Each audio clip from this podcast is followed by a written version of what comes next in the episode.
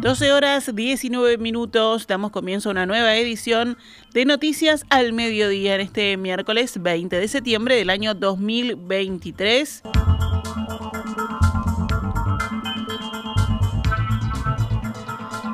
El ministro de Trabajo, Pablo Mieres, fue consultado hoy por el proyecto de ley para la reforma que busca salvar a la caja de jubilaciones y pensiones de profesionales universitarios y aseguró que los contenidos concretos y definitivos no están determinados y todavía tiene algunos ajustes para hacer.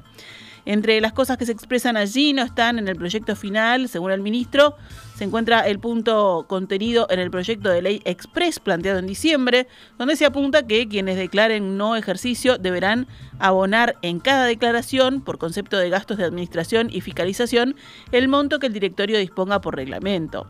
Eso se manejó en algún momento, pero no está incluido en la versión final, o por lo menos es un punto que no está definido, aseguró Mieres en diálogo con el programa Así nos va.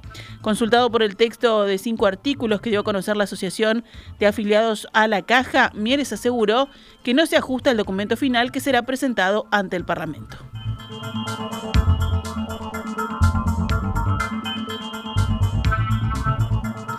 El Ministerio del Interior adquirió 200 tobilleras electrónicas luego del femicidio de la adolescente Valentina Cancela, según informó el ministro del Interior Luis Alberto Heber en rueda de prensa ayer.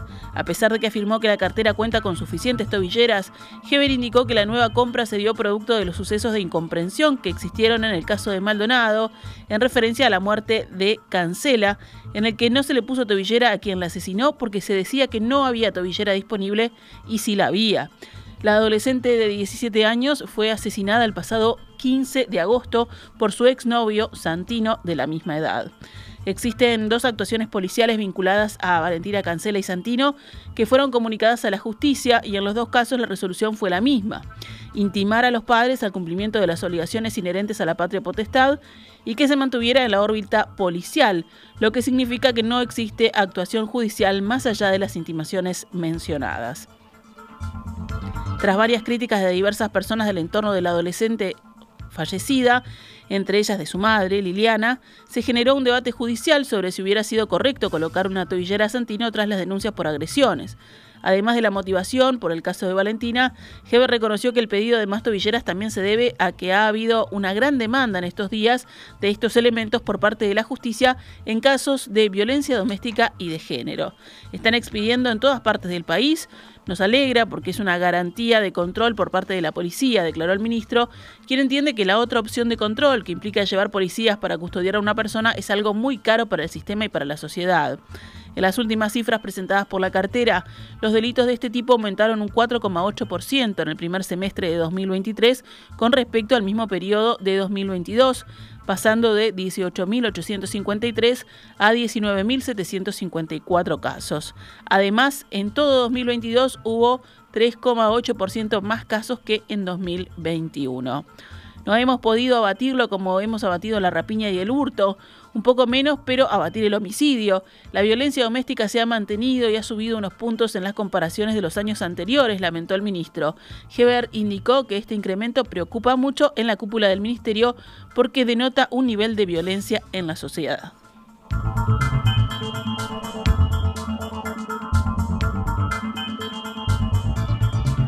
Vamos con otras noticias. La fiscal Sandra Fleitas anunció ayer que pedirá la imputación del edil nacionalista de Colonia, Héctor Curuchet, que la semana pasada mató a dos personas en un siniestro de tránsito mientras conducía alcoholizado.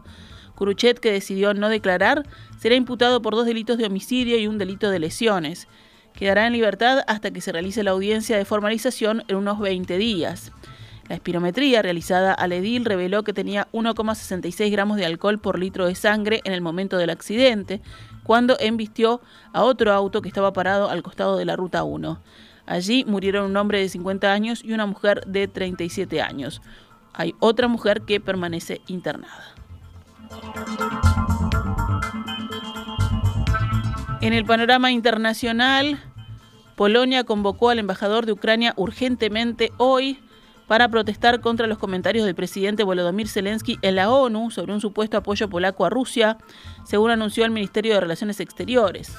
Ayer Zelensky dijo que algunos países fingen solidaridad con Ucrania, apoyando indirectamente a Rusia.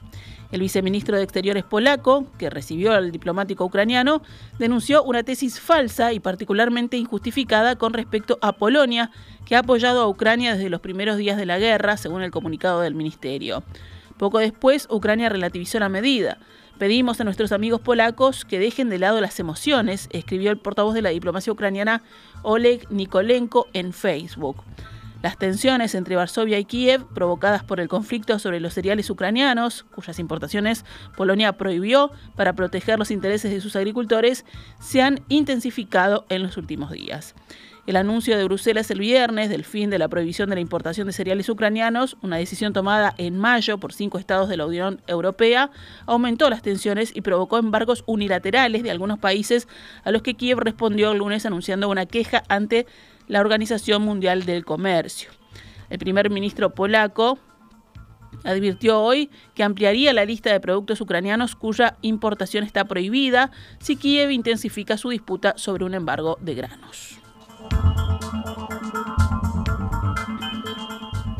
Los sistemas de defensa antiaérea ruso frustraron un ataque ucraniano contra Crimea hoy, según informó el responsable regional, en el último ataque de Kiev contra la península del Mar Negro, anexionada por Moscú. El territorio ha sido blanco frecuente de ataques desde que Rusia lanzó su ofensiva a gran escala contra Ucrania el año pasado, incluyendo la mayor ciudad de la península, Sebastopol. Las autoridades están comprobando si se produjeron daños o víctimas, añadió la autoridad, pero dijo que la ciudad estaba tranquila tras el ataque.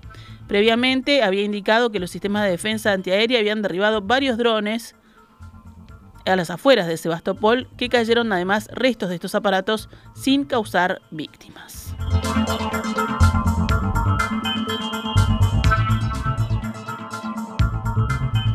El presidente ruso Vladimir Putin dijo hoy que viajará a China en el mes de octubre, invitado por su homólogo Xi Jinping.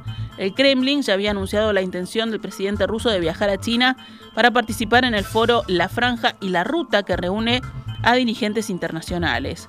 Rusia, sancionada por países occidentales por su ofensiva en Ucrania, busca reforzar lazos con Pekín a nivel económico, militar y energético, entre otros sectores.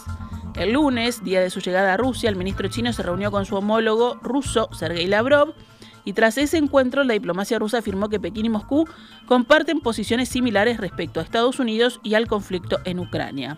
Desde la visita de Xi Jinping al Kremlin en marzo y ante el creciente aislamiento de Rusia, golpeada por una oleada de sanciones internacionales en represalia por su ofensiva en Ucrania, Moscú y Pekín han abogado por reforzar su cooperación económica y militar en el marco de una amistad oficialmente calificada sin límites.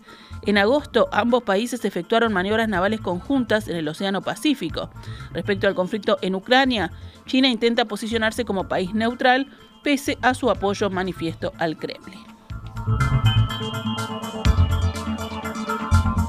12 horas 28 minutos, nos vamos con la información deportiva. La selección uruguaya de rugby enfrentará hoy a Italia en un partido clave para sus chances en el campeonato mundial. Un triunfo ante los italianos dejaría a los teros con buenas chances de lograr el tercer puesto en el grupo que, si bien no nos clasificaría para los cuartos de final, sí los clasificaría para el próximo mundial. Uruguay, que perdió en su debut ante Francia, apuesta además a un triunfo ante Namibia, dando por descontado que perderá su partido ante Nueva Zelanda. El juego ante Italia se llevará a cabo en el estadio de Niza a partir de las 12.45 hora de aquí de Montevideo. Y mañana completarán la fecha Francia y Namibia. Ahora sí, nos vamos con noticias al mediodía. Volvemos mañana pegaditos en perspectiva.